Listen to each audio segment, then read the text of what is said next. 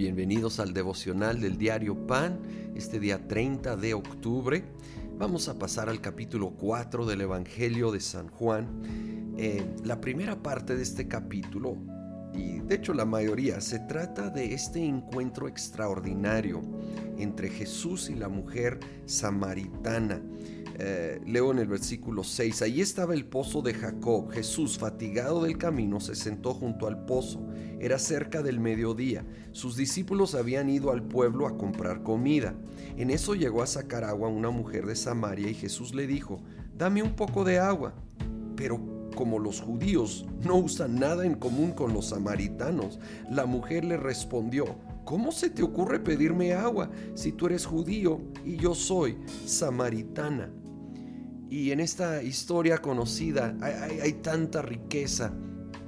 Al ratito descubrimos que no solo era samaritana, eh, eh, había sido eh, divorciada cinco veces, estaba viviendo en unión libre, probablemente había ido al pozo a mediodía, sola, porque no quería estar con las demás, porque no era común eso, normalmente iban o temprano o al final del día cuando era más fresco y en grupo y probablemente se sentía rechazada, se sentía condenada. Y aquí viene un judío que nunca tendría algo que ver con samaritanos en general, mucho menos con una mujer.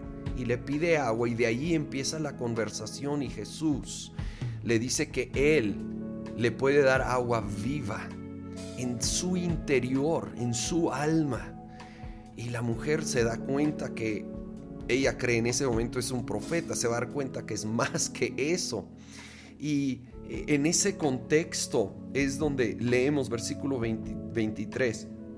Pero se acerca la hora y ha llegado ya en que los verdaderos adoradores rendirán adoración al Padre en espíritu y en verdad, porque también el Padre tales adoradores busca que le adoren. Dios es espíritu y los que le adoran en espíritu, en espíritu y en verdad es necesario que adoren. El Padre está buscando adoradores. Y aquí él ella estaba preguntando si deben adorar en Jerusalén como decían los judíos o en un monte donde decían los samaritanos.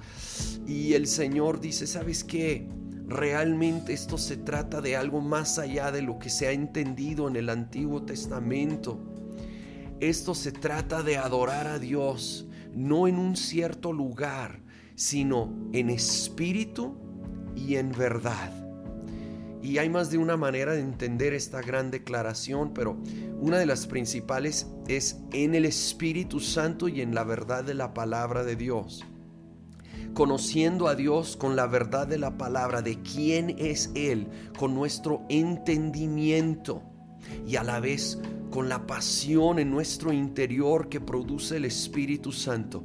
Necesitamos los dos. Necesitamos conocerlo con nuestra mente al leer la Biblia sobre una base de entendimiento y no de emociones. Pero eso no quiere decir un entendimiento seco sino apasionado por el Espíritu Santo que produce en nosotros una devoción, un, amor más allá de emociones, una pasión duradera por Él. Que nosotros lo busquemos, aquel que pudo rescatar a una mujer rechazada, una mujer que había cometido muchos errores, pero Jesús se extendió en gracia y misericordia y ahora se extiende a nosotros, que nosotros independientemente de nuestros errores, fallas, fracasos, vengamos a Él como adoradores, en espíritu, de todo corazón, con nuestra pasión e inspirados por el Espíritu Santo y a la vez sobre la base de la Biblia y la verdad, con ese entendimiento de quién, quién es aquel Dios maravilloso que estamos adorando.